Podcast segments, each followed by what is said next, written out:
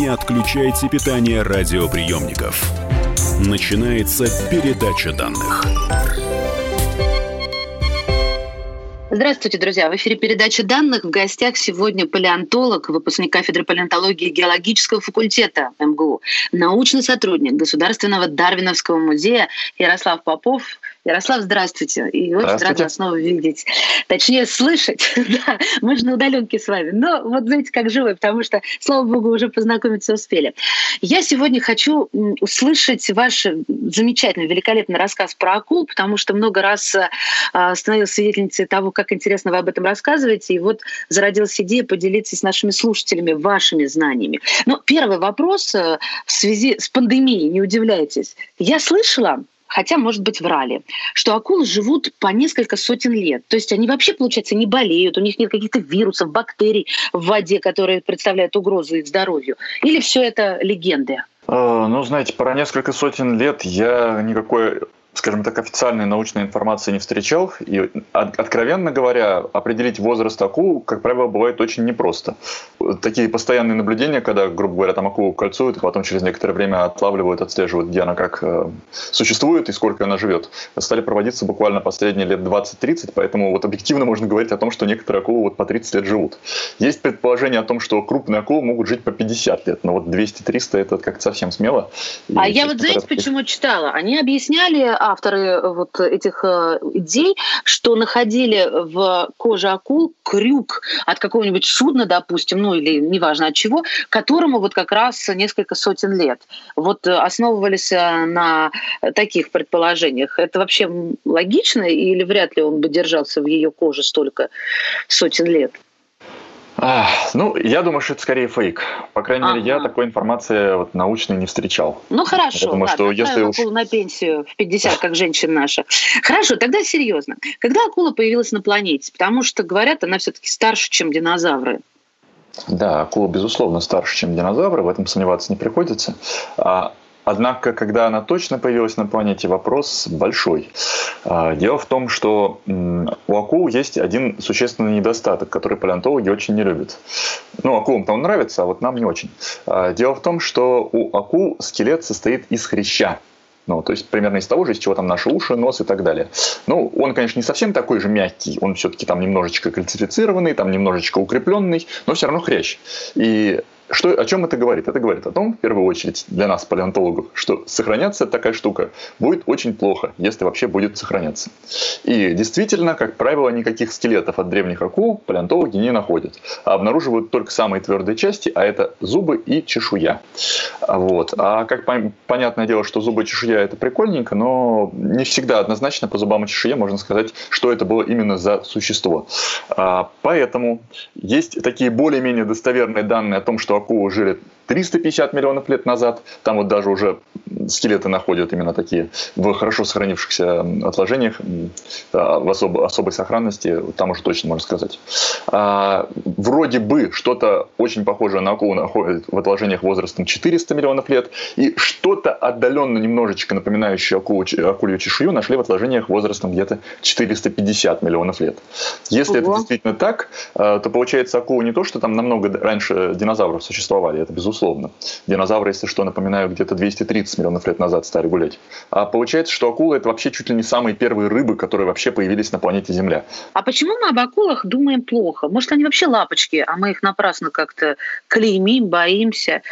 Ну, безусловно, акулу мы слишком сильно обижаем и демонизируем. А, не стоит забывать хотя бы, что акулы – это очень большая группа и, самое главное, очень разнообразная. Э, вот те, когда там слышат слово акула, представляют себе какую-нибудь там большую белую акулу, ну или от, от силы какую-нибудь акулу быка и предполагают, что это вот что-то, что только делает, что мечтает сожрать того, кто его об этом представляет. Как я посмотрела Жака Ива Кусто, как там многие у ловцов жемчуга откусывали. Так все, теперь мои отношения с акулами сложились раз и навсегда. Ну, как-то несправедливо, мне кажется. Ну, да, сейчас Спилберг с челюстями, конечно, тоже подсоропил. Ладно, все-таки, а, да, может, да. они лапочки, да? О детях заботятся, даже не знаю, не нападут никогда, не ни за что, если их не раздражать. А мы тут со своими челюстями. Не, ну смотрите, акулы, как я уже сказал, группа разнообразная. Во-первых, некоторые акулы просто такого размера, что они физически на людей напасть не смогут, и люди их вообще абсолютно не интересуют. Э, вообще подавляющее большинство акул рыбоядные. Больше того, есть акулы вообще очень специфического облика, например, какие-нибудь веббегонги, э, которые скорее на сомиков похожи. Ну, вот, и, или же там, если вспомнить каких-нибудь там пилоносых акул, тоже что-то совершенно своеобразное. А уж акула-молот, ну, как бы это, да, что-то вообще фантастическое совершенно. Ну и понятное дело, что такие акулы как бы опасности никакой э, не представляют. Но Конечно же, есть акулы крупные, которые охотятся на млекопитающих в том числе, э, и они, безусловно, могут представлять опасности для людей. Но, как вы совершенно справедливо заметили, действительно, как правило, все-таки э, люди в рацион акул не входят.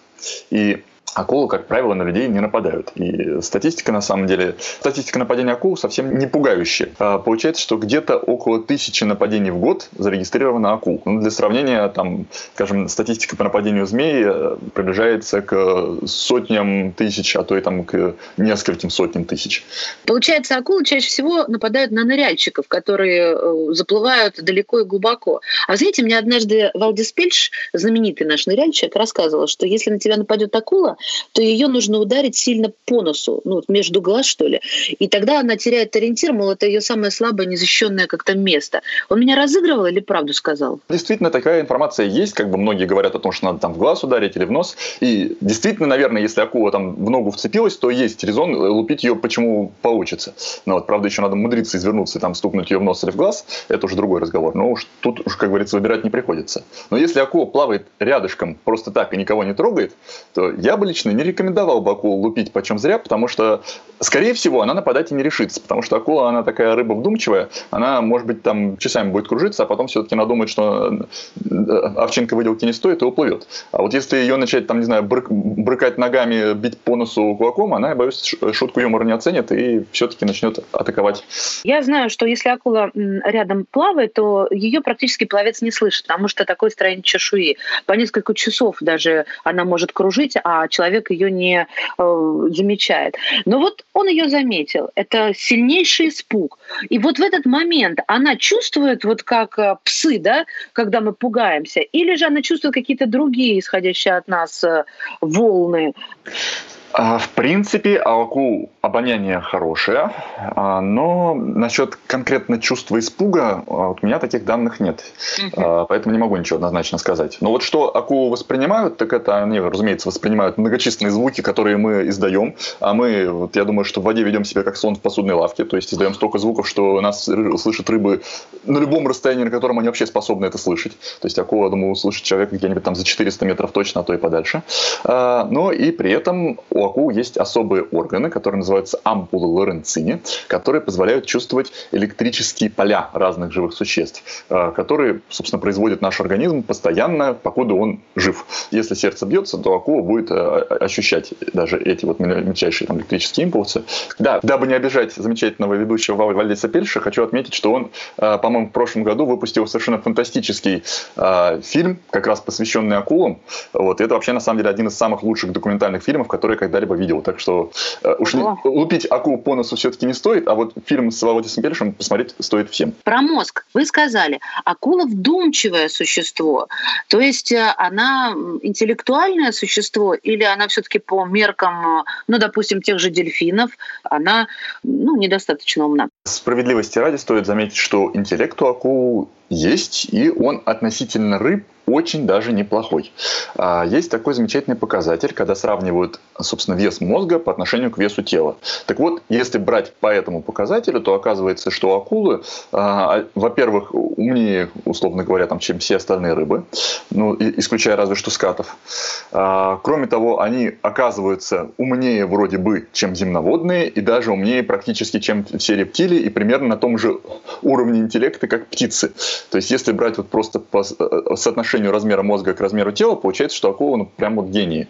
Но на самом деле все, конечно же, не так, эм, не так гладко, как может показаться на первый взгляд. Дело в том, что важно не только какого размера мозг акула отрастила, но и какую часть мозга она умудрилась развить. Так вот, у акулы, конечно же, больше всего развиты части мозга, отвечающие за восприятие сигналов. Эм, мы уже тут немножечко обсуждали, что у акулы есть множество разных рецепторов. У нее там и обоняние хорошее, и ренцини, и то, и все. И вот как раз части, связанные с восприятием сигналов, у них развиты лучше всего. И они вот очень аккуратную и тонкую настройку дают. Также у них, конечно, шикарно развит мозжечок и, другие части мозга, отвечающие за координацию движений. Но вот э, та часть, которая конкретно должна у них думать, она у них, конечно, не то чтобы очень сильно развита, но все-таки о чем-то акулы определенно думают. По крайней мере, чем больше смотрят на их поведение, тем больше понимают, что акулы что-то досоображают. В том числе, например, у акул есть любопытство. Вот у нас тут уже заходил разговор о том, что там насколько часто акулы нападают на людей или не нападают. Акулы все-таки могут, конечно же, напасть на людей, но в подавляющем большинстве случаев сделать они это будут не с целью, чтобы съесть человека, а с целью проверить, что это тут такое плавает и стоит ли это есть. Вот. Но другой разговор, то, что мы там, не знаю, будем рассматривать что-то, не знаю, нюхать от сил, а акулы сразу все пробуют на зуб. Ну и поэтому, как говорится, если какой-нибудь пловец заинтересовал акулу, э, а потом акула поймет, что это полная гадость и такое есть не стоит, то, как говорится, акуле это нормально, а вот пловцу а будет пловцу от этого легче уже да. не станет станет, да. Ну, легче все равно станет, потому что одно дело акула один раз укусила пла, другое дело она конкретно нападает и пытается съесть. Как правило, если она пытается съесть, уже тут э, удар в нос точно не поможет. Укушенными оказываются всевозможные конечности. То есть то, что дальше все э, болтается, больше всего шевелится, то акула больше всего и привлекает, и она за это и хватается. Друзья мои, говорим сегодня про акул. У нас э, в гостях, ну, в виртуальной студии на удаленке, палеонтолог, научный сотрудник Государственного Дарвиновского музея Ярослав Попов. Не отключайтесь. Не отключайте питание радиоприемников идет передача данных. Радио «Комсомольская правда» — это настоящая музыка. Мой друг, никогда не грусти. Пусть все будет так, как ты захочешь. Приходит ваше поколение. Настоящие эмоции. Сборная России в очередной раз одержала победу и настоящие люди. Идем правее насоса вдоль рядов кукурузы. Радио «Комсомольская правда». Живи настоящим.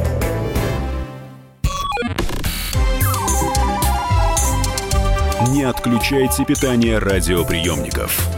Начинается передача данных.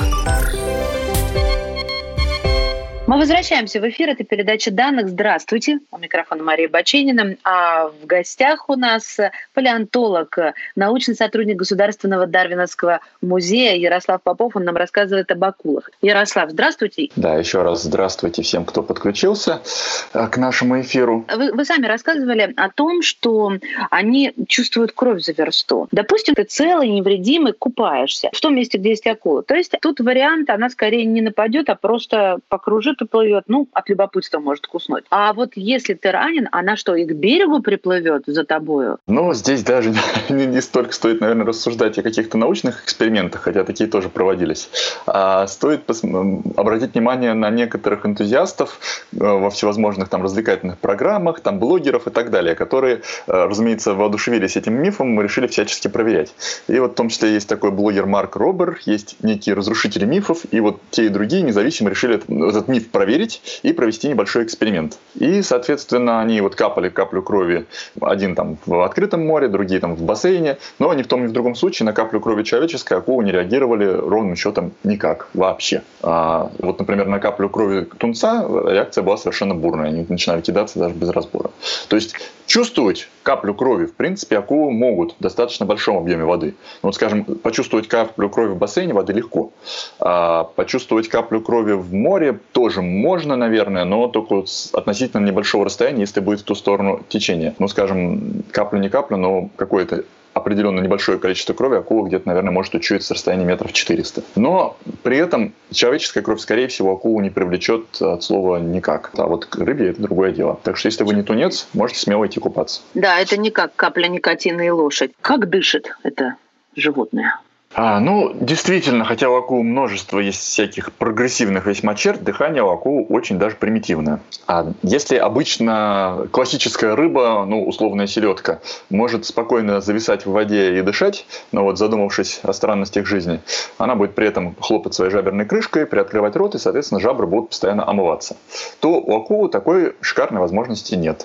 И для того, чтобы в жабры попадала вода, для того, чтобы постоянно через них циркулировала насыщенная кислородом жидкость, акуле приходится постоянно двигаться, как правило. Причем двигаться, приоткрыв рот. Вот тогда через рот вода попадает, через жабры выходит, и все отлично.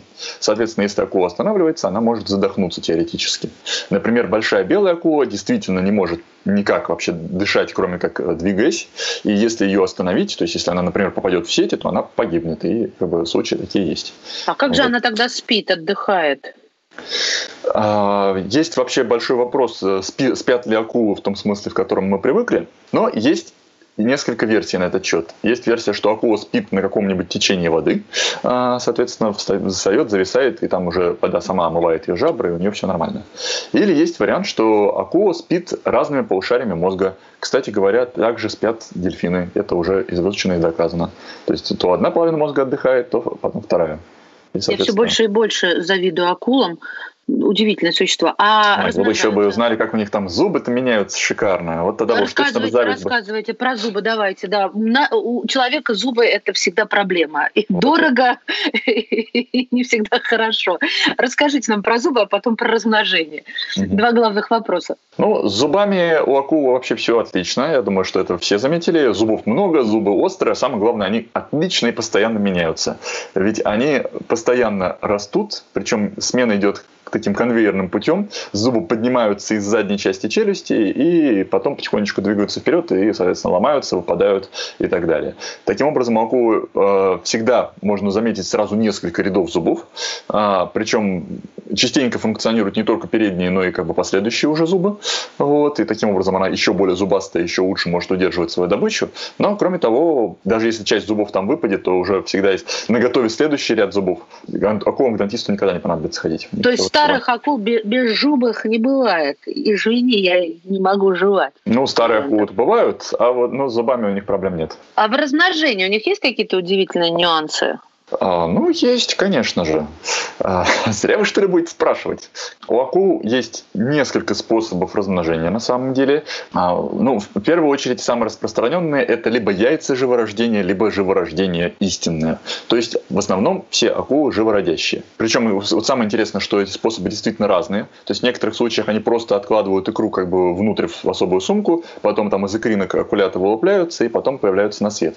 Причем, весьма любопытно, что частенько у акул начинается такой внутриутробный каннибализм, то есть те малыши, которые раньше вылупились, начинают поедать э, соседние икринки или же вообще уже там уже вылупившихся акулят, и, соответственно, там может э, родиться, ну, икринок может быть там, не знаю, 20, 30, 40, а родится только 2-3 акуленка. Так что они уже с самого рождения становятся кровожадными такими свирепыми. Но, а акула а еще... рожает в внуках, Ярослав? Ну, интервью ни у одной акулы, насколько мне известно, еще не брали. Я понимаю. Насколько насколько я себе это представляю, все-таки роды у них проходят попроще, чем у людей. Хотя, опять же, акула – это обобщенное слово. То есть есть акулы, например, у которых акулята рождаются совсем маленькие, есть акулы, у которых акулята рождаются весьма приличного размера.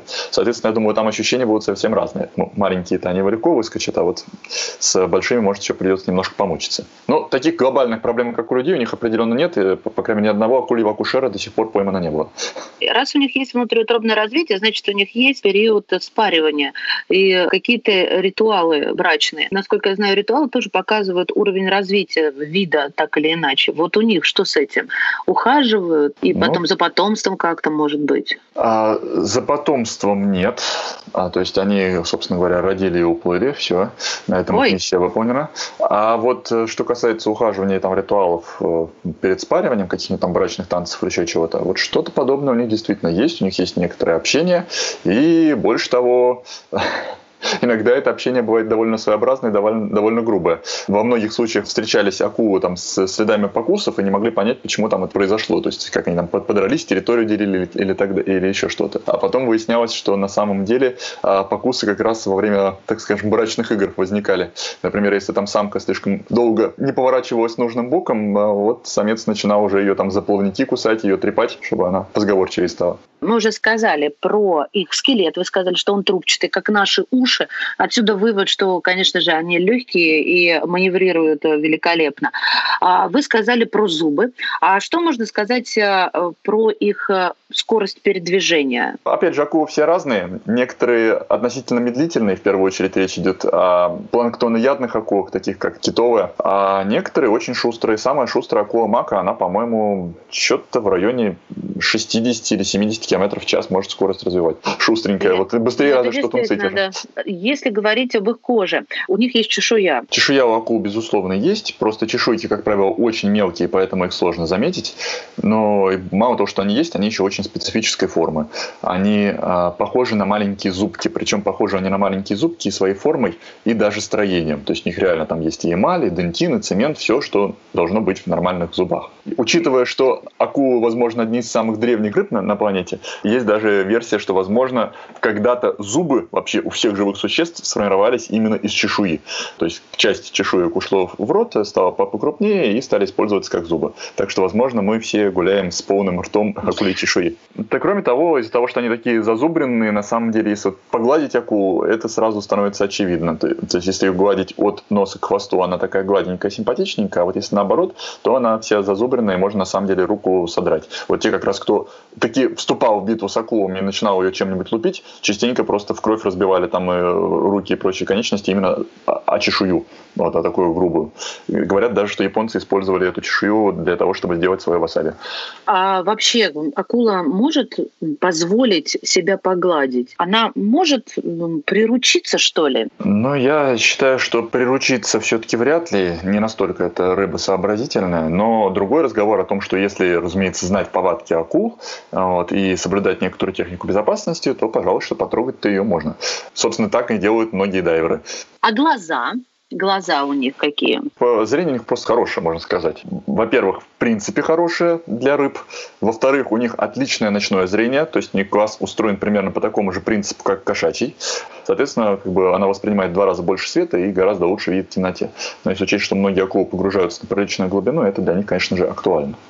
Ну, а кроме того, у акул есть интересная особенность, которой практически ни у одной рыбы наблюдать не приходится. Это века. Акулы умеют моргать. Причем многих, как говорится, это поражает. Зачем акулам моргать? У них вроде глаз и так все время в воде, смачивать его не нужно. Но многие, опять же, тогда забывают, что века у нас нужно не только, чтобы глаз смачивать, но и для того, чтобы его защищать. И вот у акул века как раз выполняет исключительно защитную функцию. И это особенно хорошо заметно, когда акула нападает. Вот в последний момент перед атакой акула как раз закрывают свои глаза для того, чтобы их не повредить если говорить о предках, то что самого любопытного можно сказать? Если говорить о древних акулах, нельзя не упомянуть самых больших акул, и среди них самого известного мегалодона, который, кстати, жил совсем-совсем недавно, еще пару миллионов лет назад плавал, и их всех, наверное, пугал. Ну, как-никак, э, рыбка вырастала длиной там где-то 15-17 метров. Это, это круто, если учесть, что это активный хищник.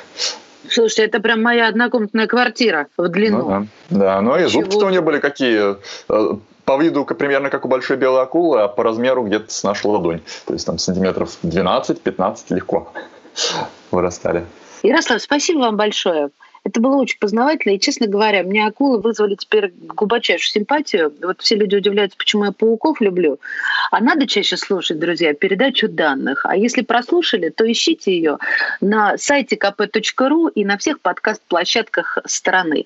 Спасибо говорим палеонтологу, выпускнику кафедры палеонтологии геологического факультета МГУ, научному сотруднику Государственного Дарвиновского музея Ярославу Попову. Передача данных успешно завершена.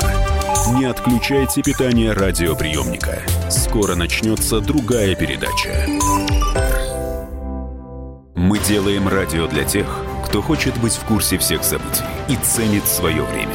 Специально для тебя мы создали новый сайт – радиокп.ру.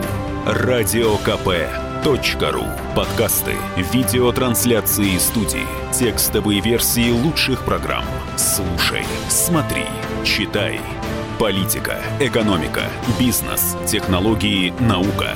Все новости, все темы, все точки зрения на новом сайте радиокп.ру